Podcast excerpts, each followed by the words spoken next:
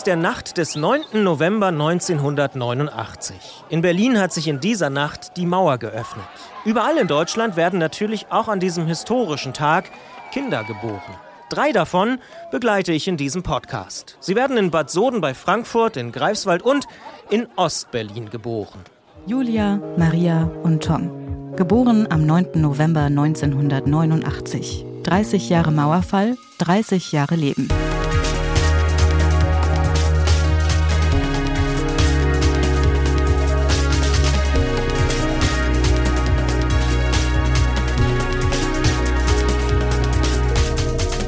Herzlich willkommen zu dieser letzten regulären Ausgabe unseres Sonderpodcasts zu 30 Jahre Mauerfall hier bei Detektor FM. Wir hören in dieser Folge von den Ängsten und Träumen von Julia Maria und Tom und davon, wie sie ihren jetzt anstehenden 30. Geburtstag eigentlich sehen. Werden sie groß feiern mit Freunden oder Familie oder ist der 30. Geburtstag nur ein Geburtstag von vielen? Hören wir Julia und Tom.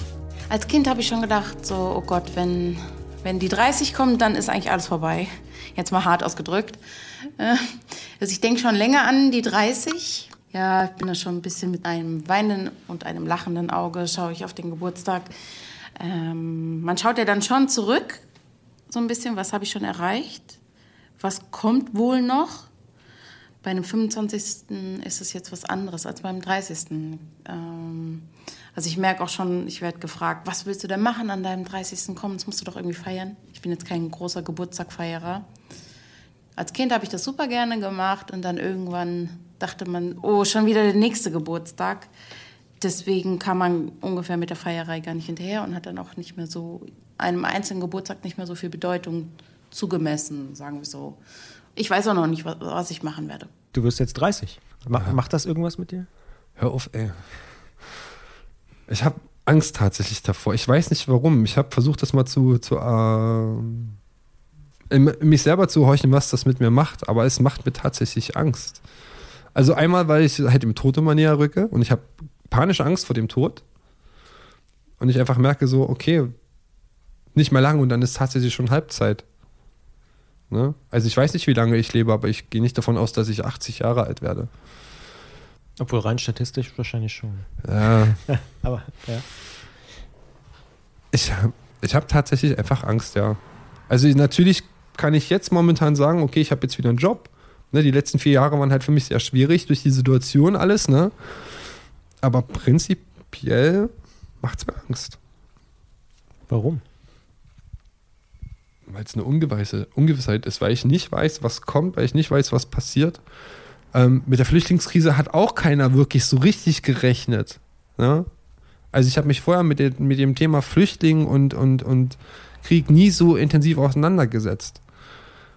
Ähm, und dann mit einmal wurde das so, so greifbar. Und ich weiß einfach nicht, was, was passiert morgen. Drückt morgen irgendein verrückter, Solarium gebräunter Toupet tragender Freak auf den Knopf, ja, und zerlegt damit irgendwelche Kontinente. Ja, oder so ein kleiner, mopsiger Koreaner. Ja. Es ist, es ist, es sind, es sind so viele Spannungen auf dieser Welt, du kannst gar nicht, du kannst, so blöd kannst du gar nicht denken. Und du persönlich, also diese Zahl 30 scheint auch was bei dir zu machen, so. Es ist eine runde Zahl. Ich werde auf jeden Fall nicht feiern, das kann ich dir schon mal sagen. Alle haben bis jetzt immer gefeiert, alle haben immer ihren 30. gefeiert. Ich werde werd mich wahrscheinlich einschließen oder mit Absicht arbeiten gehen. Zwei Tage durch. Ähm, und auf Arbeit schlafen, damit mich niemand sieht. Geschenke gibt es dann später, das ist okay. Aber nee. Das ist komisch. Das fühlt sich komisch an. Es ist vielleicht auch ein bisschen erwachsen werden und ich will vielleicht auch einfach nicht erwachsen werden, wie man auch immer wieder durchhört. Ähm, ich habe ein Problem mit dem Erwachsenwerden auch. Und Angst. Also es gibt keine große Party. Auf keinen Fall. Manchmal ist der Reporter trotz akribischer Vorbereitung ein wenig vergesslich und übersieht die eine entscheidende Frage für die letzte Episode, die er eigentlich allen drei stellen will. So ist es mir bei Maria passiert.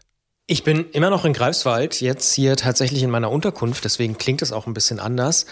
Und mir ist aufgefallen, dass wir zwar jetzt gerade die ganze Zeit mit Maria darüber geredet haben, was das so alles für sie bedeutet und so weiter, aber ich sie nicht gefragt habe, wie für sie persönlich dieser 30. Geburtstag eigentlich aussieht. Und deswegen werde ich sie, glaube ich, einfach nochmal bitten, mir da eine Sprachnachricht zu schicken und äh, ja zu sagen, ob das für sie ein normaler Geburtstag ist oder doch irgendwie ein besonderer Einschnitt im Leben, jetzt 30 zu werden. Also das 30 werden sich jetzt als Einschnitt, würde ich sagen, nicht. Ich bin ja die gleiche, die ich auch vorher war, sag ich mal. Und ähm, also ich schätze es eigentlich sehr positiv ein. Also ich sag mal, 30 ist für mich vom Gefühl her so ein Alter, eigentlich ein voll cooles Alter, weil, also ich sag mal, du bist, bist körperlich, körperlich noch voll im Saft so und hast aber trotzdem schon eine Menge Lebenserfahrung. Also ich finde 30 äh, fühlt sich für mich gut an. Vielleicht auch deswegen will Maria den runden Geburtstag in diesem Jahr ganz groß feiern. Es ist ja praktischerweise auch ein Sonnabend und damit sehr gut zum Feiern geeignet. Ja, der 30. Geburtstag in diesem Jahr, der ist für mich insofern besonders, als dass ich ihn wieder ja, feiern möchte, überhaupt feiern möchte, weil es war in der Vergangenheit nicht immer unbedingt jedes Jahr der Fall, dass ich meine Geburtstage gefeiert habe. Und wenn, dann auch eher im kleinen Kreis. Also ja, mit meiner Familie, mein Mann, mein Sohn, vielleicht meine Eltern und meine Geschwister noch dabei. Und genau, also in diesem Jahr wird es dann wieder etwas größer werden. Die Verwandtschaft ist eingeladen und es werden Freunde da sein. Ähm, es wird ein schönes Essen geben. Und genau, dann machen wir uns eine schöne Zeit. Da freue ich mich schon drauf.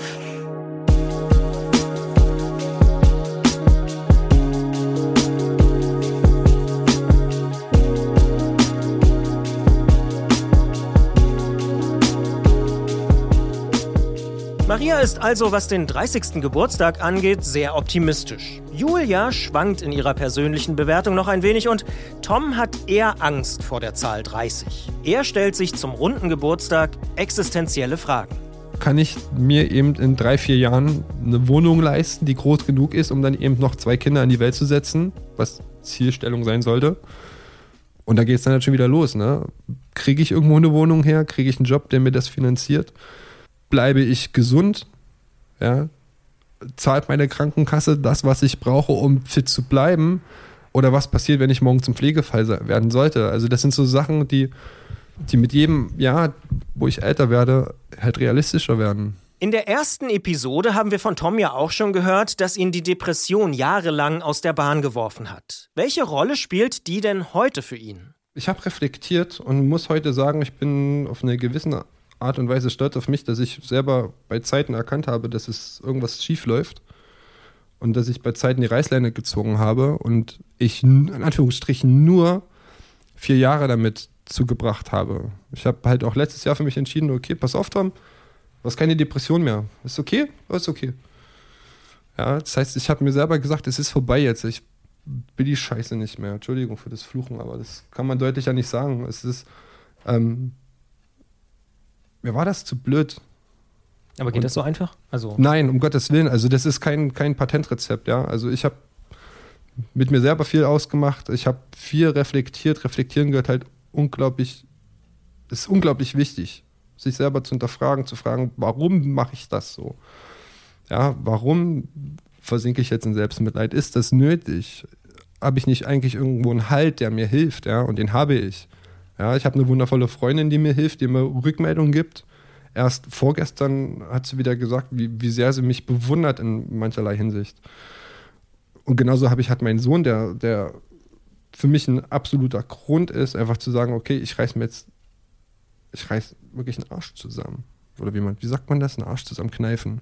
Obwohl man das ja zum Menschen mit Depression prinzipiell nicht sagen sollte, aber wenn ich, ich habe mir selber gesagt, okay, ich mache das jetzt, damit er einen funktionierenden Papa hat. Julia macht sich auch Gedanken über Probleme und Gefahren der nächsten Jahre. Bei ihr sind es vermutlich urmenschliche Ängste, vor denen sie sich fürchtet. Was macht mir noch Bauchweh? Vielleicht auch steigende Mietpreise. Das ist schon kein Luxusproblem mehr, das kann man gar nicht sagen. Ähm ja, Umweltverschmutzung, doch. Ja, muss ich sagen. Und ich will nicht allein sein irgendwann. Also ich glaube, so das Gefühl von Einsamkeit ist so eins der schrecklichsten. Das hat man ja auch nicht immer selbst in der Hand, deswegen klar, man kann es beeinflussen, aber das kann ja eigentlich jeden treffen irgendwann. Besonders im Alter. Da, da gucke ich jetzt schon sehr weit in die Zukunft, aber ich glaube, so Alters, im Alter dann niemanden mehr zu haben, das muss schrecklich sein.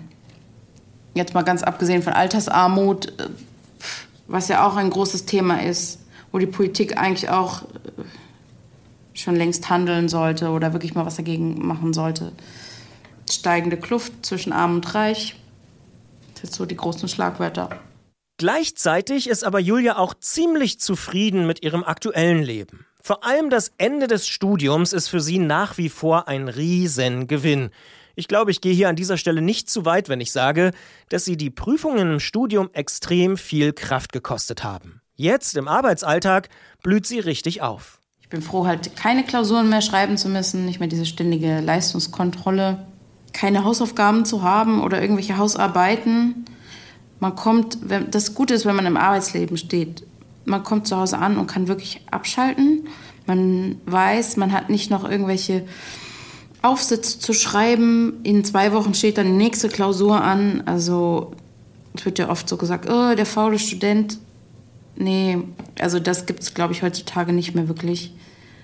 Ich bin jetzt glücklicher im Arbeitsleben als damals im Studium. Das geht vielen anders, aber bei mir ist es halt so. In Sachen Arbeit und Job hat Julia wenig Existenzangst. Der Fachkräftemangel in vielen Branchen gibt ihr eine gewisse Ruhe und Sicherheit. Das klang vor zwölf Jahren noch ganz schön anders. Damals hat sie sich sehr viele Gedanken über ihren späteren Beruf und auch über langes Arbeiten gemacht. Heute, im Jahr 2019, ist sie in dieser Hinsicht etwas entspannter. Aktuell habe ich jetzt nicht mehr solche Angst davor, mal keinen Job zu haben. Die Bedenken schwingen schon immer mit, das würde ich ganz klar sagen. Ich bin sowieso jemand, der sich eher Sorgen macht oder, oder nachdenkt, Gedanken macht. Und Arbeitssicherheit ist ganz, ganz wichtig bei mir, um auch ein sorgenfreies oder halbwegs sorgenfreies Leben zu führen. Ich würde sagen, ich würde schon was anderes finden, aber ist natürlich auch die Frage, macht es mir dann dort Spaß? Habe ich so tolle Kollegen wie hier? Kann ich dann mit dem Fahrrad zur Arbeit fahren? Wäre das ganz woanders? Oder wäre ich dann, also ich will jetzt nicht in eine Bank oder so und in Frankfurt sind halt viele Banken und ich würde jetzt nicht gerne in irgendwelche, nach Berlin umziehen oder so, so weit weg von meiner Familie, weil da natürlich noch mal ein paar mehr Medienunternehmen äh, sind. Eigentlich würde ich auch ganz gern mal in ein ähm, in NGO und die sind jetzt in Frankfurt nicht so häufig vertreten. Das ist jetzt ein langfristiger Plan. Jetzt kommen wir wieder aufs Thema Pläne zurück.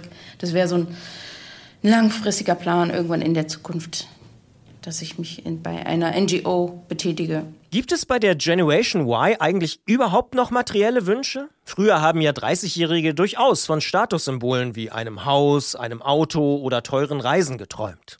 Hier sind alle drei tatsächlich deutlich bescheidener. Nach längerem Nachdenken fallen Julia und Tom dann aber doch ein paar materielle Dinge ein, die sie sich noch wünschen. Eine größere Wohnung, klar, das gehört dann auch dazu größere Wohnung auch mit Balkon. Dann nenne ich jetzt mal das. Auto, ich habe kein Auto, aber ich glaube, ich brauche auch nicht wirklich eins. In Frankfurt kommst du so gut anders ähm, durch die Stadt.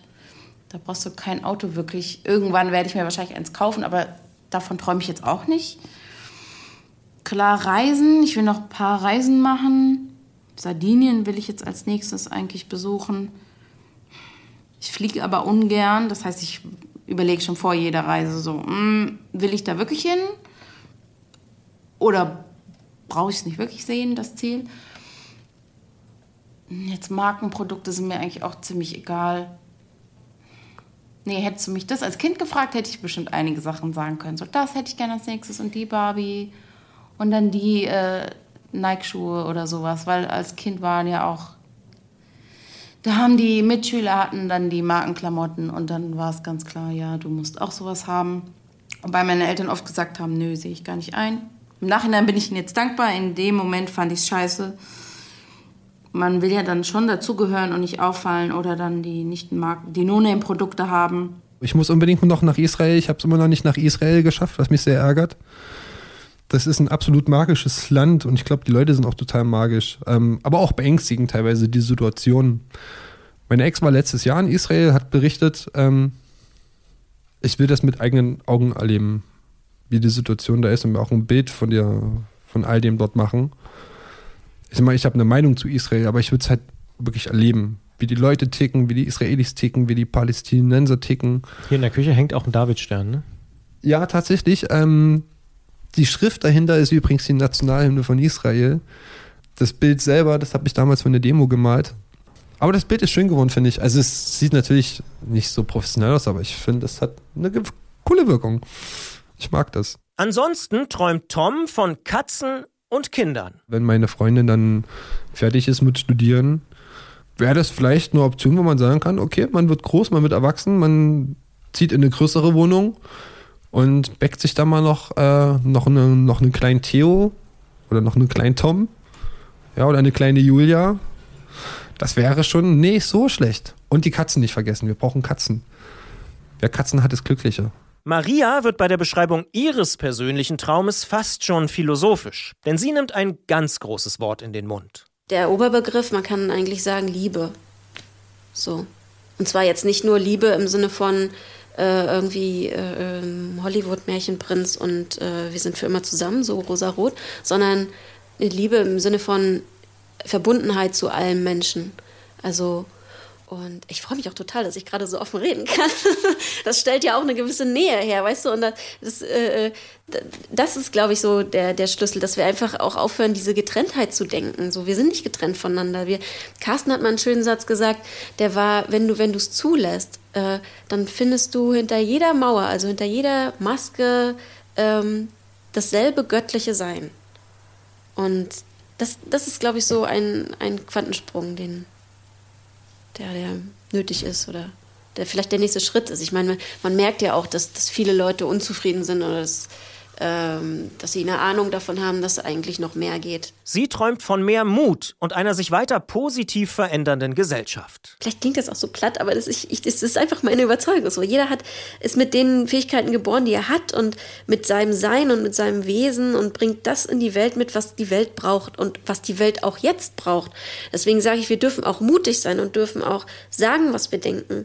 Und äh, wir dürfen vor allem auch über unsere Vision und über, über, über das, was wir für die Zukunft sehen, auch denken und sprechen. Und äh, deswegen sage ich, der Dialog ist wichtig. Dialog, Austausch und dann,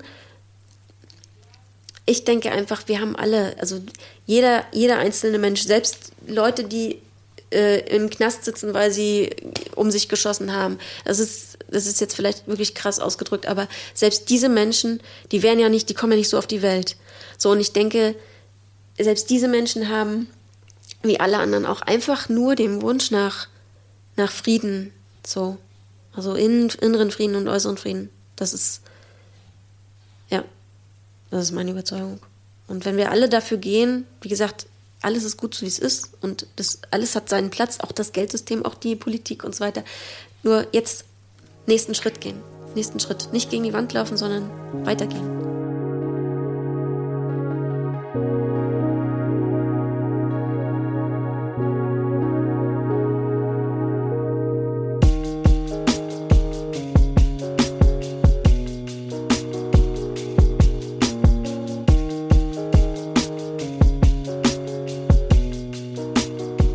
Beiden Wissenschaftler, die hier in diesem Podcast in den letzten Wochen immer wieder zu hören gewesen sind, analysieren in ihrer täglichen Arbeit ja die aktuelle Situation oder die letzten Jahre. Prognosen sind für Wissenschaftler fast immer schwierig. Nichtsdestotrotz machen natürlich auch sie sich Gedanken über die Zukunft. Wie kann es denn mit der Wiedervereinigung jetzt weitergehen?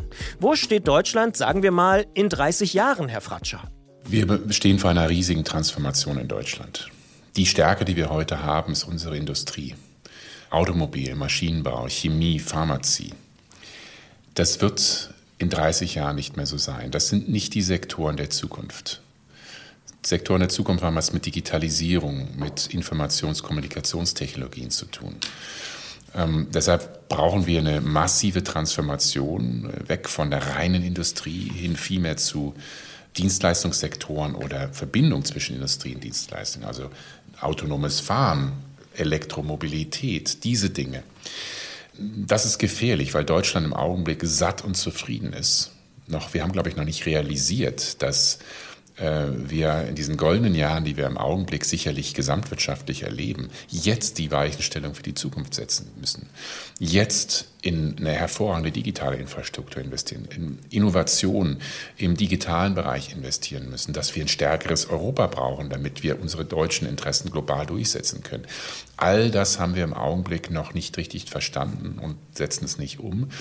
Also ich glaube, unsere Wirtschaft wird in den 30 Jahren komplett anders aussehen, viel stärker hin zur Dienstleistung, viel mobiler. Ähm, wir haben eigentlich das Zeug dazu, das zu bestehen. Nur im Augenblick äh, laufen wir mit Scheuklappen rum und sehen das noch nicht. Das sagt der Chef des Deutschen Instituts für Wirtschaftsforschung, der Ökonom Marcel Fratscher. Der Soziologe Steffen Mau betont in seinem Buch Lütten Klein, dass es ihm nicht um Lösungen geht, sondern um eine Beschreibung der aktuellen Situation. Trotzdem muss ich ihn natürlich auch fragen, wo er denn Ansätze sieht, damit wir die vielen Brüche, die er in seinem Buch beschreibt, irgendwie heilen können. Also das eine ist doch stärker so eine Politik der Mentalitäten zu betreiben, sich wirklich die Leute vor, ernst, vor Ort ernst zu nehmen, nicht so drauf zu schauen, auf Augenhöhe mit ihnen zu kommunizieren und auch überhaupt zu verstehen, das gilt auch für Politikakteure und Parteien, äh, was sich da für Milieus und auch ja, gesellschaftliche Fraktionen herausgebildet haben in Köpfe zu investieren und auf Köpfe zu setzen, also die jungen Talente, diejenigen, die was bewegen äh, wollen in Ostdeutschland, äh, dazu auch zu befähigen und äh, zu unterstützen und nicht jetzt als äh, besser äh, wissender Westen dahin zu kommen und die eigenen Diskurse dort einspeisen äh, zu wollen. Und äh, das Dritte ist äh, wahrscheinlich eine größere Anstrengung in diesem vorpolitischen äh, Raum, der in Westdeutschland eine sehr große Rolle spielt. Damit meine ich eben, äh, ja, was man breit eben als äh, zivilgesellschaftliches Engagement, da meine ich jetzt nicht nur so politisierte Vereinskultur, äh, sondern äh, auch das Landjugendheim, äh, die, äh, die Rolle äh, der, der, der Kirchen, äh, ja, Vereinsarbeit und so weiter. All das, was möglicherweise in der Lage ist, auch für, für Orte, die von außen erstmals abgehängt erscheinen, irgendwie eine Art von, ja, von lebendiger Alltagskultur und vielleicht auch von, äh, von Zukunftsprojekt äh, zu äh, bewerkstelligen. Und es gibt einzelne Beispiele dafür, wo auch so daraus, daraus Dynamik und Identifikation ja, heraus entsteht. Und ich glaube, so diese drei Sachen über das übliche Infrastruktur und Investitionen und wirtschaftliche Entwicklung wären aus soziologischer Sicht jedenfalls nicht unwichtig.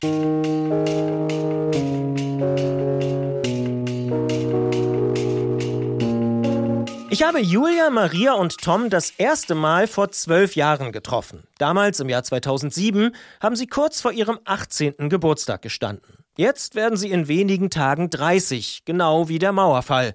Da liegt die Frage auf der Hand, wo und wie sich die drei denn im Jahr 2029 sehen. Werden sie doch dann 40 Jahre alt. Nehmen wir mal an, wir treffen uns in zehn Jahren wieder. Was willst du dann äh, bis dahin geschafft haben oder gemacht haben? Hm,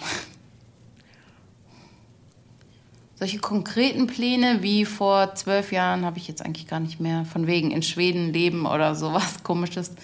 Das war nur der Sommer in Schweden verbringen. Ah ja, stimmt, hast recht. Mm, mein Plan ist, oder meine Träume, sagen wir so. Ich glaube, ich würde ganz gerne in einer größeren Wohnung wohnen, weiterhin aber in Frankfurt.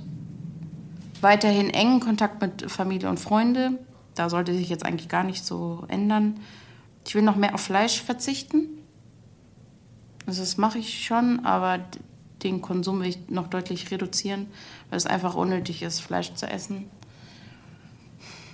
Ich glaube, ich will einfach so rundum zufrieden sein, jetzt ohne konkrete Träume oder Pläne. Ja, ich glaube, Zufriedenheit wäre so der Traum. Jetzt sehr abstrakt, aber es, ich glaube, so das ist das ultimative Ziel.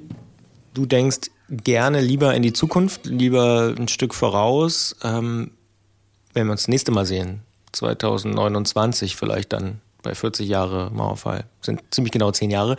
Wo stehst du denn da? Was ist denn dann deine Vision, um mal mit der Frage vom zurückzukommen? Ähm, hm. Also in zehn Jahren habe ich auf jeden Fall mein, mein Business aufgebaut und gefestigt. Und ich habe ein ein stabiles Einkommen. Ähm, ich habe so ein stabiles Einkommen, dass ich auch was zurücklegen kann, dass ich reisen kann. Vielleicht bin ich sogar, also ich weiß, weiß auch gar nicht, ob ich ein eigenes Haus haben möchte. Vielleicht ist, also vielleicht ja, vielleicht auch nicht. Also ich habe auch, trage mich auch mit dem Gedanken, einfach unterwegs zu sein. Das gefällt mir ganz gut. Ansonsten, äh, wenn, also wenn äh, ich irgendwo sesshaft bin, dann äh, vielleicht auch nicht unbedingt in Deutschland. Aha. Wo denn? Ja. Äh, auch gerne, es darf gerne etwas südlicher sein. äh, Spanien oder Italien. Mediterran mag ich total gerne. Hm. Also ein bisschen wärmer, gerne ein bisschen wärmer. oder auch entspannter? Oder also was ist da so der, die Idee dahinter? Ja, also gerne, ja, gerne ein bisschen wärmeres Klima, auf jeden Fall. Äh, und auch, hast, entspannter hast du es jetzt gerade genannt, vielleicht einfach ein bisschen geselliger oder ein bisschen, äh, wie soll ich sagen? Ja, mehr, mehr, noch, mehr noch Gemeinschaft. So in Italien, in Italien zum Beispiel hat ja, hat ja die Familie eine große, einen großen Stellenwert. Oder im Allgemeinen so dieses Beisammensein. Auch so in größeren Gruppen. Ja. Das mag ich gern. Wenn wir uns in zehn Jahren wieder treffen. Ja. Wo treffen wir uns? Was machst du dann? Basierend auf meinen letzten Antworten würde ich sagen, ich weiß es nicht. Ich weiß es wirklich nicht. Es kann sein, dass ich dann noch hier wohne. In der Wohnung? Ja, warum nicht? Ich mag die, ja. Das einzige Problem ist, dass die im Winter super kalte, super kalte Boden ist, weil ich habe einen Keller unter mir. Ich warte noch immer auf einen, auf einen, auf einen Buttersäureanschlag oder so, weil ich die Israel-Fahne im Fenster habe und ein Anti-NSU-Plakat. Kam bis jetzt auch noch nichts. Ja. Also Anschläge wird es nicht geben. Vielleicht vertreibt mich irgendwann der kalte Boden und dann sehe ich vielleicht in die zweite Etage, eine größere Wohnung und dann zeige ich dir zwei Räume mehr. Ob das jetzt Kinderzimmer sind, ob das jetzt ein Arbeitszimmer ist oder ob das ein Lego-Zimmer ist, das weiß ich nicht. Wahrscheinlich wird es ein Lego-Zimmer. Vielleicht fange ich wieder an zu malen. Vielleicht habe ich wieder eine Band irgendwann. Dann kommst du halt in den Proberaum ich weiß es absolut nicht. Tom hat ja schon zum 30. Geburtstag gesagt, dass er davor ziemliche Angst hat. Die 40 scheint für ihn dann noch schlimmer zu sein. Daran denke ich überhaupt nicht. Ey. Mir reicht die 30 erstmal, das ist, das ist Horror genug. Und ich will erstmal die 30 überstehen, will mich damit erstmal, will damit erstmal warm werden. Ja, das braucht so ungefähr, bis ich so 36, 37 bin, dann genieße ich das noch zwei, drei, vier Jahre und dann ist auch wieder okay. Und dann muss ich mich schon auf die 40 vorbereiten. Das ist, da, Echt, machen wir nicht solchen. ja, nee, danke. Maria hofft unterdessen, dass sie in den nächsten Jahren noch mehr Kraft hat, aus der Vergangenheit und für die Zukunft zu lernen. Also sich zu trauen, auf sich selber zu gucken, auf sein eigenes Leben und Verantwortung zu übernehmen für das eigene Leben. So verantwortungsvoller Blick auf sich selbst. Und auch zu sagen, okay, ja, in der Vergangenheit habe ich Scheiße gebaut. Und ich habe daraus gelernt. Also den, den Blick in die Vergangenheit zu nutzen für die Zukunft, zu sagen, okay, das und das hat nicht funktioniert und ich mache es jetzt anders. Und ich stehe dazu, weil das war mein Weg und der hat mich hierher gebracht, da wo ich jetzt bin. Und ich bin gut, so wie ich bin. Und ich bin genug. Jeder Mensch ist zu jedem Zeitpunkt am höchsten Punkt seiner Entwicklung.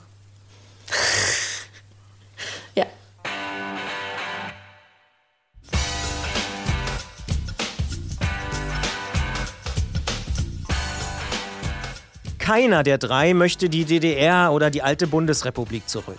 Bei allen Problemen, Herausforderungen oder auch Unsicherheiten, Julia, Maria und Tom sehen sich als Deutsche und die Demokratie als aktuell beste Staatsform. In allen dreien gibt es aber, wie in diesem Podcast durchaus auch zu hören, Zweifel und Fragen an die Welt und auch an die deutsche Gesellschaft im Jahr 2019. Sie machen sich Gedanken über die Zukunft und manchmal sind sie auch ein wenig verunsichert. Vielleicht spiegeln diese drei damit tatsächlich ein wenig auch die Stimmung 30 Jahre nach dem Mauerfall wider. Neben der Skepsis ist da nämlich auch ziemlich viel Zufriedenheit und Zuversicht.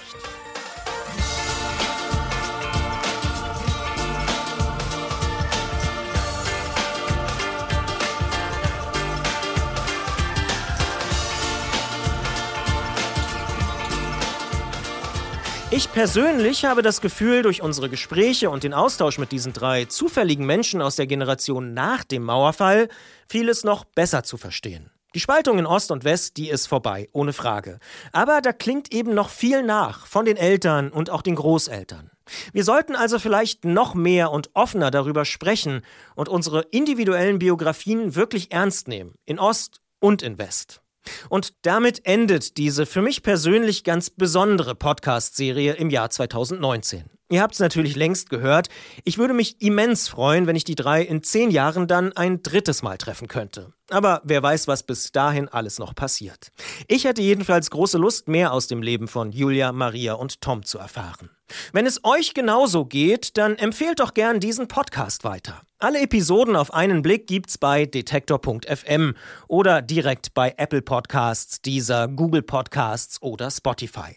Jede Empfehlung, jede Bewertung und jeder Post in sozialen Netzwerken hilft mir und uns, um diesen Podcast noch bekannter zu machen.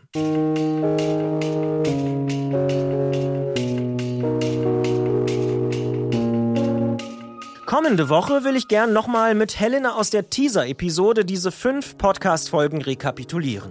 Wir haben uns das ja fest vorgenommen. Und ich fand schon bei der Teaser-Folge ihre Perspektive als im Ruhrgebiet nach dem Mauerfall aufgewachsene Kollegin extrem wertvoll. Habe ich doch als in Potsdam noch knapp vor dem Mauerfall geborener logischerweise eine ganz andere Perspektive. Wenn ihr wollt, können wir uns also kommende Woche noch ein vorerst letztes Mal in diesem Podcast-Feed hören.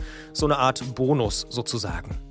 Ansonsten hören wir uns hier, solange das die Technik der nächsten zehn Jahre überhaupt erlaubt, einfach zum 40. Jahrestag des Mauerfalls und damit zum 40. Geburtstag von Julia, Maria und Tom wieder.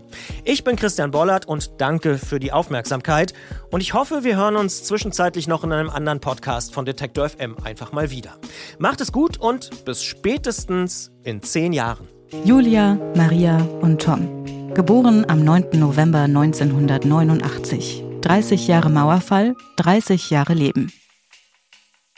Ja, dann vielen Dank. Ich weiß nicht, habe ich was vergessen? Hast du irgendwie gedacht, ach, das fragt er bestimmt?